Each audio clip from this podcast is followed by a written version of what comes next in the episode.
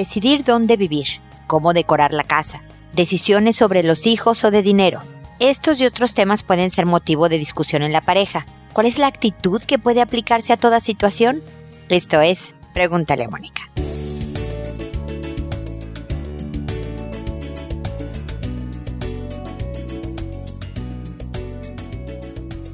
Bienvenidos amigos una vez más a Pregúntale a Mónica. Soy Mónica Bulnes de Lara, feliz porque estamos de aniversario. Abel, muchas gracias por tu apoyo en todos estos años que me has acompañado en Pregúntale a Mónica. Ahora se ha sumado Maca también al equipo para ayudarme en los temas de redes sociales. Está Maca también, mi contadora. La verdad es que todo el equipo de Pregúntale a Mónica estamos muy contentos de ser tan adolescentes porque los hemos podido acompañar a ustedes que hacen el programa, que sin preguntas, pues obviamente Pregúntale a Mónica no existiría. Así que gracias por permitirnos ser parte de su vida, gracias por seguirme consultando y espero contar con su preferencia otros 84 años más, hasta que ya el Alzheimer me haga decir pura tontería y entonces, pues sí, ahí sí se vale ya no seguirme, porque no va a valer la pena su tiempo ni su esfuerzo. Pero mientras tanto, muchas gracias. Aquí seguiremos entre ustedes y nosotros poniendo en la mesa herramientas, estrategias, ideas, formas probadas, créanme que probadas de cómo ir mejorando la vida.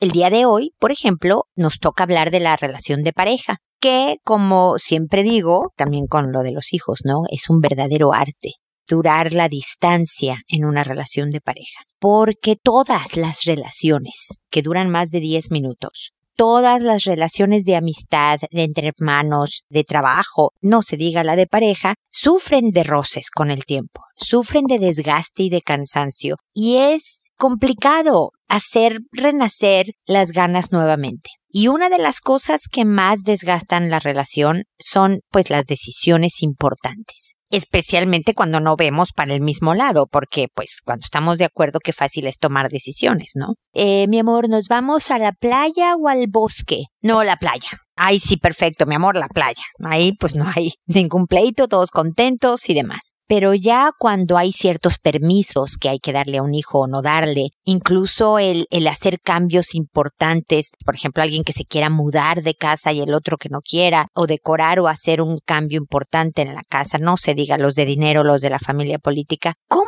podemos o qué filosofía aplicar con las decisiones o qué idea o estrategia propone, pregúntale Mónica en este episodio, hacer un esfuerzo en poner la atención, nuestra visión en el objetivo. Esto no es la primera vez que se los digo. Cuando estamos peleando con alguien muchas veces lo que queremos es ganar la discusión.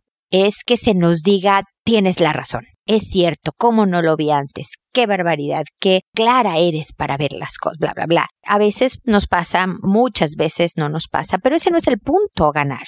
Hay veces que puedes tener la razón, pero se sigue dañando la relación de pareja, entonces tener la razón no vale la pena, ¿no? Pero si nos mantenemos en la vista de lo que estamos tratando de lograr, si mantenemos nuestra atención en el objeto tema, es decir, es el hijo. Entonces tratemos de analizar, por ejemplo, ¿no? Que fuera el hijo.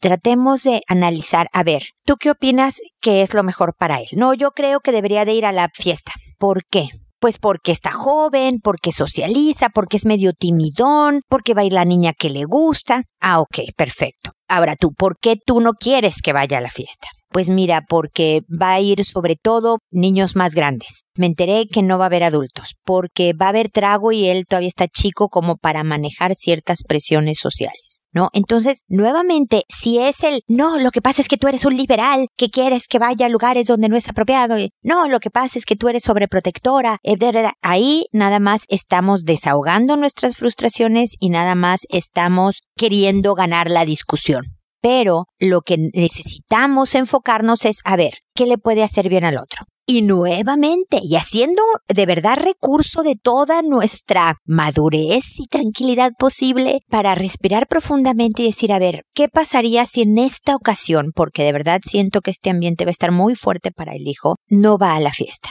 O sea, realmente que esta vez me toque a mí, ¿cómo la ves? No, no, las últimas tres veces te tocó a ti, yo quisiera que esta vez, pues él también fuera a la fiesta, habláramos con él para prepararlo en lo que se va a encontrar, decirle las expectativas que tenemos de él y después de la fiesta hablar sobre los desafíos a los que se enfrentó durante la fiesta. A ver qué tanto nos quiere contar, sobre todo si estamos en una disposición tranquila y abierta que nos diga cualquier cosa. No, yo creo que esta vez me toca a mí. Y, y respirar y decir, bueno, está bien, te toca a ti oh no, esto está más preocupante, déjame, ya sé que la última me tocó a mí también, pero solo esta y de verdad la próxima te toca. Me explico, es nuevamente tener bien en claro cuál es el objetivo de nuestro tema y por el otro lado la enorme conciencia de que no quieres dañar permanentemente esta relación que sí quieres en tu vida. Porque si seriamente no la quieres en tu vida, no sé qué estás haciendo con esta persona puede caerte mal a ratos, puede estar un poco lejos, pueden tener una mala racha, pero finalmente la gran mayoría de nosotros queremos arreglar las cosas y volver a estar cercanos y bien.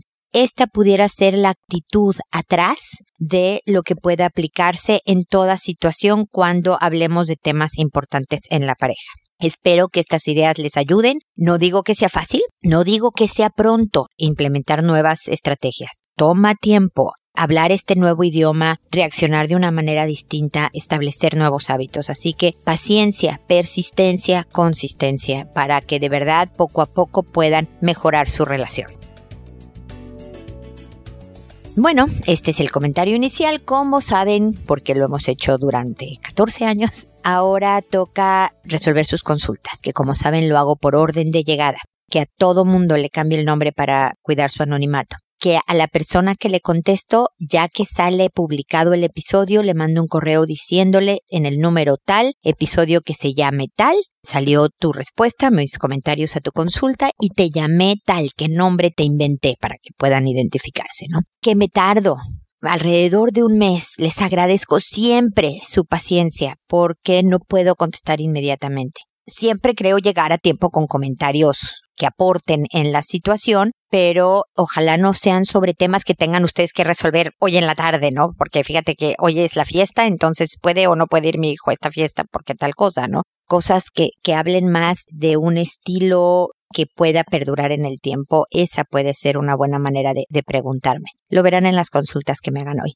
Y contesto por audio y no por escrito, porque así gente que no me ha escrito o que ya me ha escrito pero no lo hizo en esta ocasión, puede escuchar puntos de vista que les ayuden en su vida personal en una situación similar o, para lo que no necesiten. Si solo te contesto a ti por correo, solo te alcanzo a ti, el audio permite alcanzar a más gente. Y sin más preámbulo me voy ahora con Osvaldo que me dice, hola Mónica. Llevo casi tres años con mi actual pareja. Ella tiene un hijo de nueve años llamado Pablo. Ah, por cierto, también le cambio los nombres a las personas que me mencionan en su mensaje. O sea, Pablo no se llama Pablo, pero no importa. Ha sido difícil entablar una buena relación entre los tres, ya que nuestro pequeño es algo celosito y bueno, es comprensible, ya que su madre se separó de su papá luego de ocho años de relación, y siento que Pablo aún no me ve o no me acepta como imagen paterna o no acepta la separación, con mi pareja hemos visto actitudes raras en él, como contestar rebelde, una conducta impulsiva y en momentos falta de respeto conmigo y con su madre. Yo no he sido padre, estoy aprendiendo con Pablo que lo siento ya como mi hijo, pero se me ha hecho difícil ya que para él es todo su madre, lo cual es comprensible pero muchas veces yo paso a ser un personaje más en la familia y no con un rol esencial como un padre, ¿no? Nuestro pequeño últimamente ha sufrido mareos, dolores estomacales, de pecho y de cabeza. Asumo que tiene alguna carga o problema mental o físico que condicione esos síntomas, lo cual nos tiene preocupados. Te agradecería consejos que nos permita actuar de manera, de mejor manera y que él no se sienta un problema o un estorbo para su madre, ya que mi pareja se enoja con él al no aceptarme como ella quiere. Siempre hay tips para llegar a un mejor trato entre padres e hijos. Te lo agradecería. Gracias y que tengas un lindo día. Osvaldo, gracias por tu consulta. Me parece sumamente lindo que pues adoptes emocionalmente a, Pablo, que pues tiene nueve años, toda una vida con su papá, y yo sé que tú entiendes lo difícil que deba de ser esta situación. No me mencionas si el papá está presente porque de alguna forma los tiempos me parece que tú y tu pareja empezaron incluso cuando tu pareja estaba con el papá de Pablo, porque ustedes tienen tres años Pablo tiene nueve y me dices que su madre se separó de su eh, eh, papá luego de ocho años de relación. Entonces, o a lo mejor no es que sea como que inmediatamente los ocho años de Pablo y que nada más lleve, ¿me explico? Pero bueno, el caso es que da lo mismo. A Pablo ve a su mamá con cero posibilidad de volver ya con su papá, porque pues ya tiene tres años contigo. ¿no? Y aunque le puedes caer bien y aunque no haya un tema particular contigo, toda esta situación le duele. Agrégale además, Osvaldo, que está empezando la pubertad, Pablo. O sea, si tú fueras el papá biológico de Pablo y tú y no te hubieran separado nunca y toda su vida, de todas maneras, tendría contestaciones rebeldonas, impertinentes, sería impulsivo un poco, ¿no? Hablaría con cierta falta de respeto a veces, no, no es, no debe de ser el patrón siempre con ningún hijo, ¿no? Pero quiero decir, como se está preparando ya para la adolescencia, empiezan a vislumbrarse conductas, pues, de, de rebeldía de hartancia. Los nueve años es cuando ya te levantan los ojos al techo cuando les pides un favor y cosas así. Nada tiene que ver, o sea, es importante considerar el hecho de que para él la, la separación fue algo sumamente doloroso y que todavía lo está digiriendo pero la falta de respeto siempre tiene que atenderse, no debe de pasarse por alto. O sea, así estuviéramos hablando de una situación mucho más drástica, que Pablo estuviera enfermo, por decirlo de alguna manera, que espero que nunca lo esté, y contestar a grosero, se le debe de parar en seco. Hay veces que ahí es que pobrecito está enfermo, entonces le paso la grosería y de verdad luego se vuelve un estilo de conducta. Puedo ya hablarte así, ¿no? Porque tú me diste permiso. Entonces, siempre ustedes con respeto, con educación, con mucho cariño, pero con mucha firmeza le dices, así no le hablas a tu mamá. Por favor, así no le hablas a tu mamá. Y siento, Osvaldo, que de alguna manera entiendo tu cariño por este niño, pero como que tienes, lo voy a decir tal cual, cierta prisa, yo sé que han pasado tres años, ¿no? Pero cierta prisa porque ya te vea como padre, como esta figura paterna, como si el papá biológico no está presente, es posible que tú te conviertas, ya seas en forma no oficial, la figura paterna. Si el papá está presente, vas a tener algún tipo de rol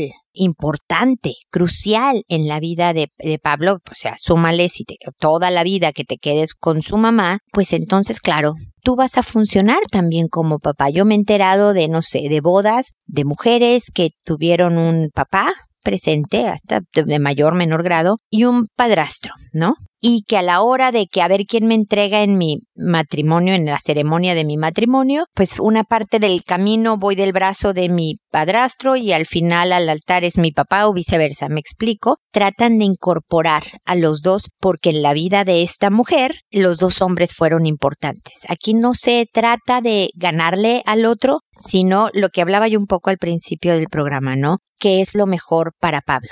Y lo mejor para Pablo es tener una actitud más serena de, pues este es el único papá que realmente, no, no, no, no, no. Tú nada más sé apoyo, escucha, acompaña a Pablo, llámale la atención amorosamente cuando sea grosero contigo, viejo, así yo no puedo, yo le digo viejo a los, a los jóvenes, a lo mejor por, por celosa, pero le, le puedes decir, viejo, cuando me hablas en ese tono, de verdad no quiero seguir platicando contigo, lo dejamos para después y te vas y te vas aunque él te diga, bueno, no, ya, ya voy a hablar. No, no, no, no, luego hablamos, tú no te preocupes. Con cariño, con tranquilidad, todo, pero también le pones límites del trato que tiene a ti. La que sí creo que sería bueno que hablaras un poco más para que ella no obligue a Pablo a sentir, a hacer, a comportarse de la manera que tú, Osvaldo, y tu pareja quieren que lo haga con respecto a ti efectivamente, y lo, lo, lees muy bien, el niño puede sentir que es el tercero en discordia, ¿no? Porque ustedes dos están juntos y se aman y aquí está el, el jovencito Pablo estorbando. Si él, eh, su mamá se convirtió en todo para él, por suponte porque el papá estuviera totalmente ausente, es lógico que diga, pues, o sea, yo tengo más derecho de antigüedad. Yo conozco a esta señora mucho antes que tú, Osvaldo. Entonces, como que me quites un pedazo de tu atención es doloroso y me enoja y me frustra. Y luego la mamá le indica con sus gestos, actitudes, palabras lo importante que eres tú, Osvaldo, en, en la vida de la mamá y medio está regañando a Pablo, claro que el que se siente fuera del núcleo familiar, como dices tú, que te sientes a ratos, es él. Entonces es muy bueno que tú tengas ciertas tradiciones con él, por ejemplo, que se vayan, de repente tú y él solo, oye, te invito a un helado, tengo mucho calor, o sea, hablo de calor porque acá en Chile estamos a, hemos estado 34 los últimos dos días, eh, me muero de calor, te invito un helado. Y a ti te lo traemos, pareja, no sé cómo se llame tu pareja, Osvaldo. Entonces, a ti te lo traemos, Juanita. Te vamos a aquí, ¿quieres el sabor? Espero que no se derrita en el camino. Eh, te traemos un helado. O otro día sales con nosotros, vámonos tú y yo, Pablo y le puedes compartir cómo tú a veces te sientes un personaje secundario en este rol familiar, que es lógico y es bueno y va a permanecer siempre. La madre biológica de Pablo es tu pareja y, Pablo es su hijo y eso no lo va a cambiar nadie. Pero puede haber un símil también cuando tú me ves muy contento con tu mamá y tú te sientes fuera. O sea, creo que tú y yo, Pablo, tenemos esto en común. Pero así como yo espero que sepas, Pablo, que eres inmensamente querido por tu mamá y ahora por mí, yo también saber que voy a ser querido y aceptado, aunque sepa que tu mamá juega un papel importantísimo en tu vida y yo no voy a, estorbar. Y yo no soy tu figura paterna, aunque lo seas en funciones, me explico Osvaldo. Yo no voy a ser el papá que no tuviste, no, yo soy Osvaldo y estoy aquí para apoyarte, aconsejarte, guiarte, consolarte y también llamarte la atención cuando se te pase la raya, porque te quiero y quiero tu bien y es la manera de hacerlo. Eso, Osvaldo, se lo dirías incluso siendo su papá biológico, ¿me explico? Entonces, poco a poco irte ganando este lugar sin estarlo, yo sé que no lo demandas, pero hay veces que estamos esperando ese momento en donde Pablo ya diga, ay, tú eres mi papá, Osvaldo. No, no, no, las cosas se darán por su propio peso conforme pase el tiempo y también Pablo vaya madurando. Con respecto a los mareos, dolores de cabeza, más siempre, y lo he dicho en muchos programas, hay que descartar primero lo físico antes de decir, mira, es algo emocional, a lo mejor lo están molestando en, la escuela, a lo mejor está deprimido por todo esto que pasa con nosotros tres, todo eso, primero vayan con un doctor y descarten que no tenga bichos en el estómago, que algo le cayó mal, que esté anémico, no sé cualquier cosa. Una vez que se descartó todo lo físico, entonces ya pueden asumir que sí es algo emocional y hay que trabajarlo también para ayudarlo a que se recupere y no esté somatizando tanto su estado de ánimo. Ok, Osvaldo, así que espero que te ayuden mis comentarios y de verdad que sigamos en contacto para poderte acompañar en todo este proceso de integrar esta, esta nueva familia por el bien de los tres. Ahora me escribe Prodigio. me encantan los nombres que encuentro en Internet. Hola Moni, yo te escribo por la publicación que hiciste sobre la predilección por uno de los hijos. Te quiero contar una anécdota chistosa que fue mi inconsciente el que actuó por mí. Una semana antes de un temblor espantoso que hubo aquí, lo sentí horrible porque el epicentro del temblor fue a una hora de mi ciudad. Tembló por la noche como eso de las 10.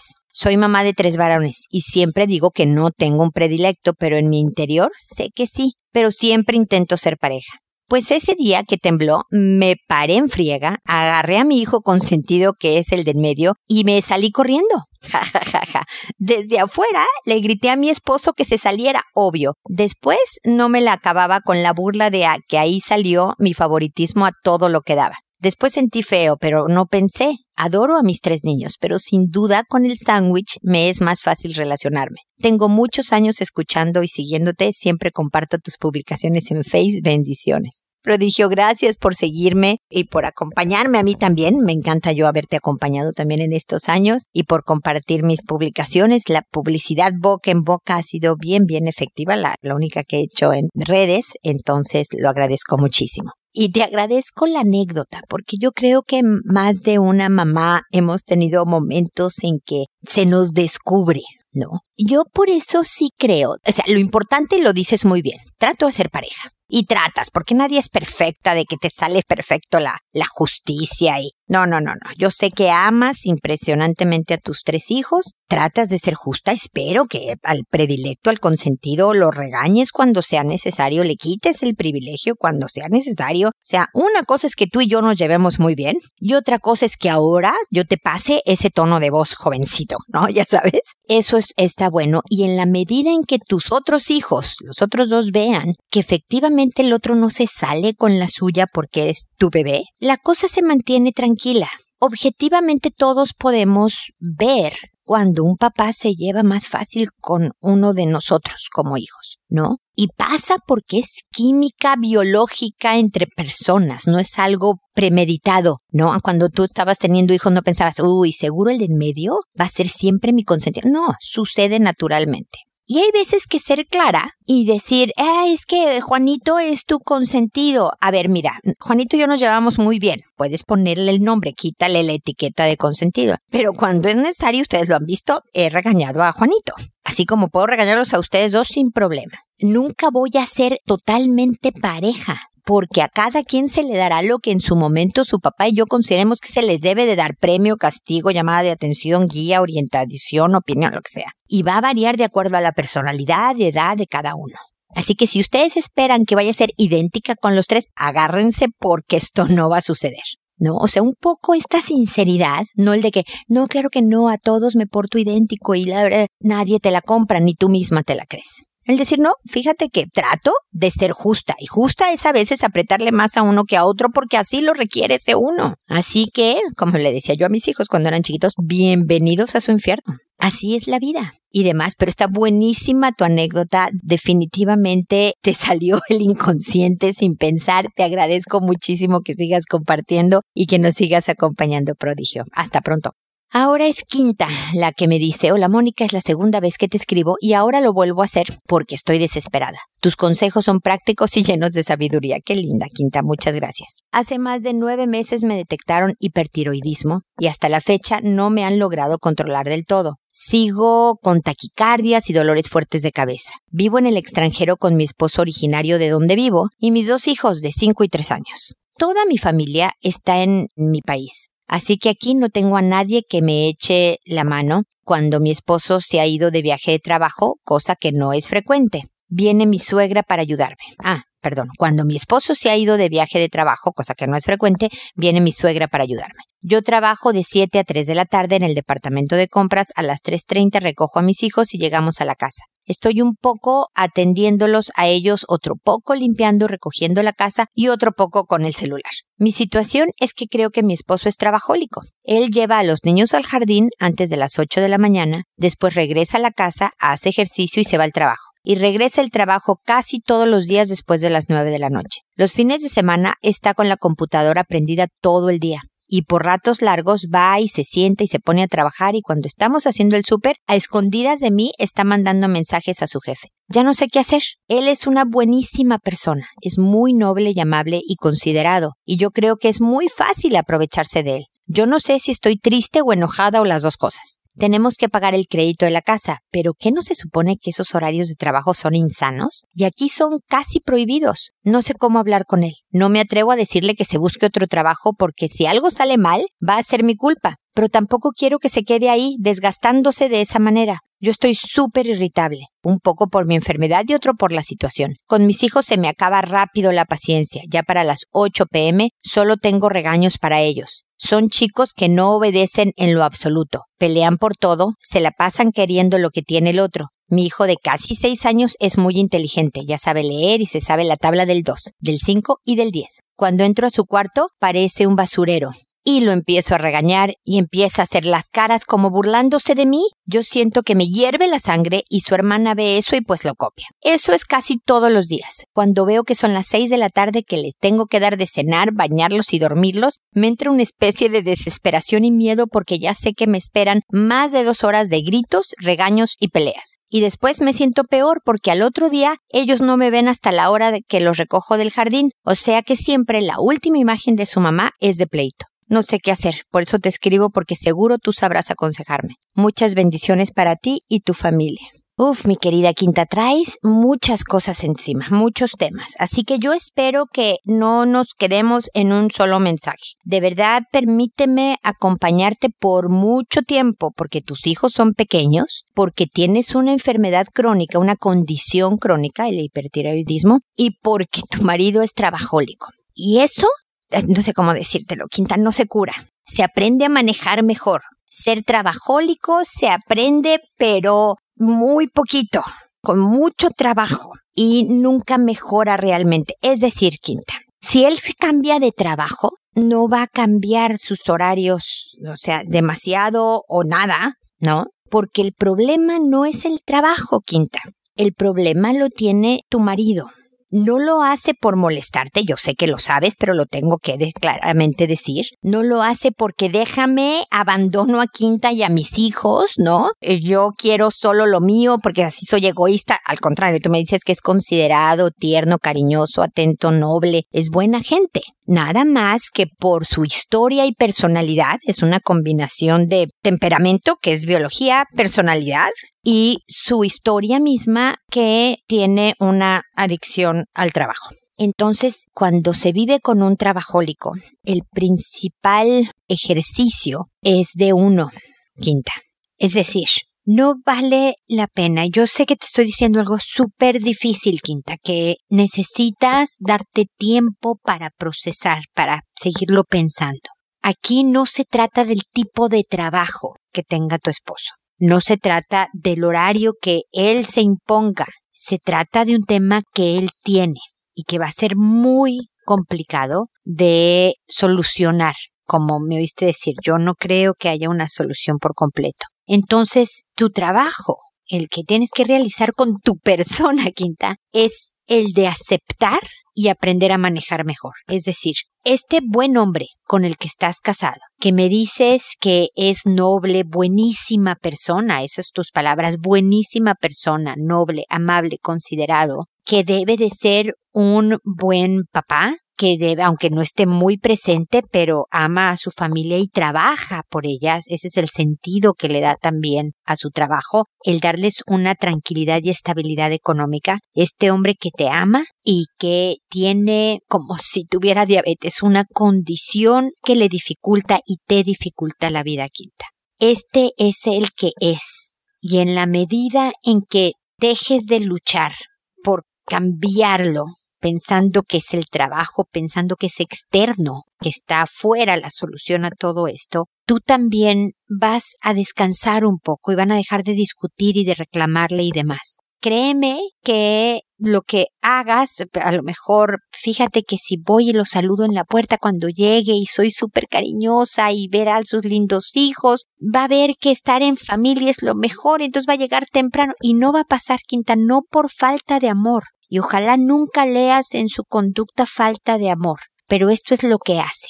Y por lo tanto, enfocarte en ti ahora es fundamental, porque tienes tú una condición biológica importante, el hipertiroidismo, que desgasta tu cuerpo y por lo tanto tus emociones, porque tienes dos hijos sumamente pequeños que requieren de mucha atención lo cual desgasta emociones y físico también, y estás en un país extranjero fuera de tu familia. Entonces, todas estas condiciones hacen que tú estés a punto del colapso.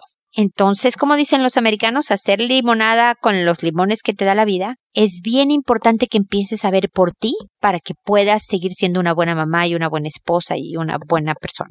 Yo creo que parte es el manejo de los hijos. Creo que estás muy operaria, como me dices tú, ¿no? Es un poco de atender niños es un poco de limpiar y luego evado un poco con el celular, o sea, es como mi break, ¿no? Como mi descanso mental el tener el celular. Yo creo que vale la pena que administres como mejor tu tiempo y que te hagas momentos placenteros. Tú me has oído, Quinta, no sé qué tanto hayas escrito, me dices que la segunda vez que escribes a lo mejor es, eres nueva en el programa, pero creo que lo dije hace recientemente en un episodio, que yo los viernes hacía la pizza night vivíamos en otro país, en Estados Unidos en ese momento. Yo tenía uno de cinco, uno de tres y uno de año y medio y acababa agotada durante el día, no tenía ayuda en casa, no tenía familia, todo este tipo de cosas. Y entonces, Pizza Night los viernes para mí era no bañar niños, y lo cual los hombres festejaban muchísimo. Mariana sí se quería bañar siempre. Este, comíamos con platos de cartón, con un mantel enfrente de la tele, en donde yo ponía una película de Disney y nos sentábamos a comer pizza. Yo sé que nutritivamente el resto de la semana les daba bien de comer. Ninguno de mis hijos es obeso, tan nutridos, son hombres y mujeres fuertes, no me importa. Pero ese día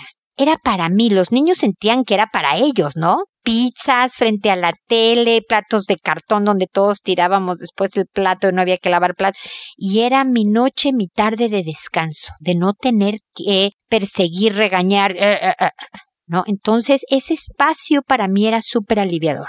Y luego fui cambiando el regaño por broma, por juego. A los cinco, los tres años, todo es un juego. Si te empieza a hacer caras, yo sé que pudiera ser que se burlete, pero yo creo que es más el vamos a hacer más light el ambiente, mamá, juguemos. Perdona un poco el basurero, empieza a ver cómo jugando recoge más en equipo, empieza a poner más diversión dándote chance porque no todo esté, me imagino que no todo esté impecable y que se valga y que yo creo que todos en la familia aprecian mejor tu buen humor a que la casa esté impecable. ¿Me explico? Es mucho más valioso tu buen humor que otra cosa.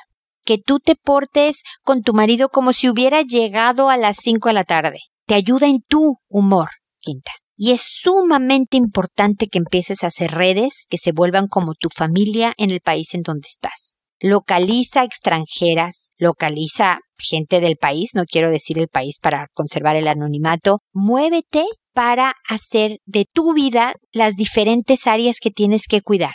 ¿Dónde está un pasatiempo que hagas, Quinta, que es bienestar para ti? ¿Dónde está tu parte social? En donde puedas decirle a la hija de una eh, eh, hija universitaria de una amiga, eso es lo que quise decir, que se venga dos horas a ver a tus hijos, en lo que tú sales a tomarte un cafecito, a tomar una clase de chino. ¿Me explico? Tu tiempo para ti. Es bien importante, Quinta, que te pongas bien eficiente en cómo crear un ambiente que te alivie.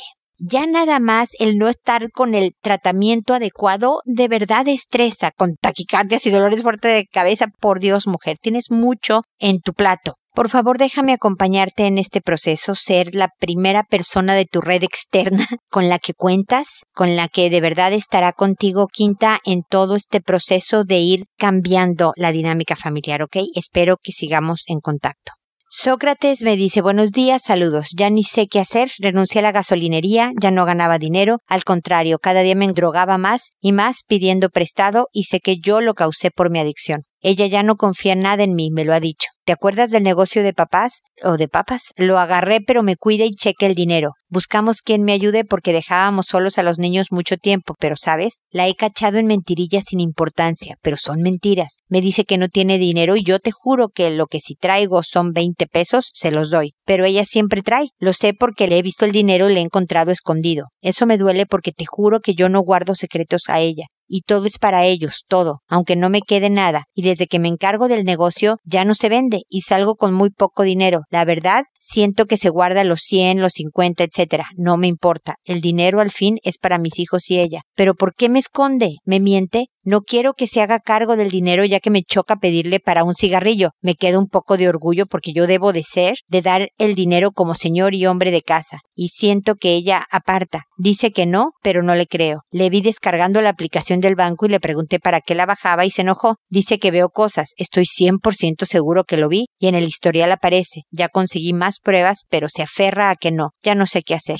Ella quiere terminar. Yo la quiero mucho y no quiero pero ya no me soporta y me da coraje que me mienta. Sócrates, lamento muchísimo que hayan llegado a esta, esta situación. La verdad es que ahora están desgastando la relación en cosas que nada más la dañan, porque a lo mejor sí está guardándose dinero, porque no cree en ti, porque ya estás endrogado, como dices tú, por causa de tu adicción, porque el dinero no ha sido tu fuerte, Sócrates, en cuanto a, a manejarlo bien para salir adelante, porque tenías un problema de adicción, me explico. Entonces, puedo entender por qué no te dice las cosas de manera transparente, pero también creo que no es la manera de manejarlo bien. Pero cuando se ha roto la confianza, Sócrates, es bien complicado tener una sana relación de pareja. Yo creo que dejar de enfocarte en las mentiras, porque yo me imagino que de tu parte hubo mentiras cuando estabas metido tremendamente en la adicción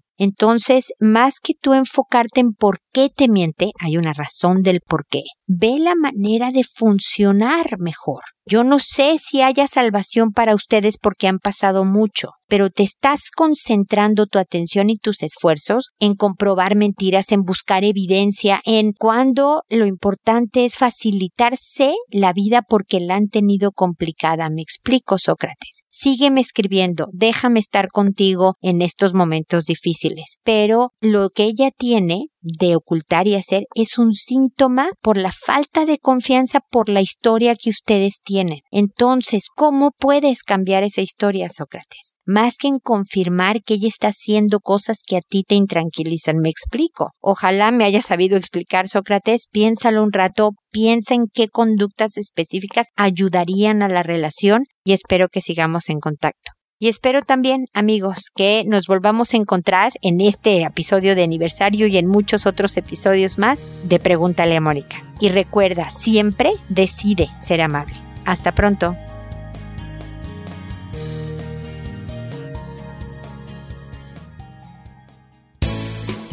¿Problemas en tus relaciones? No te preocupes, manda tu caso, juntos encontraremos la solución. www.preguntaleamónica.com Recuerda que tu familia es lo más importante.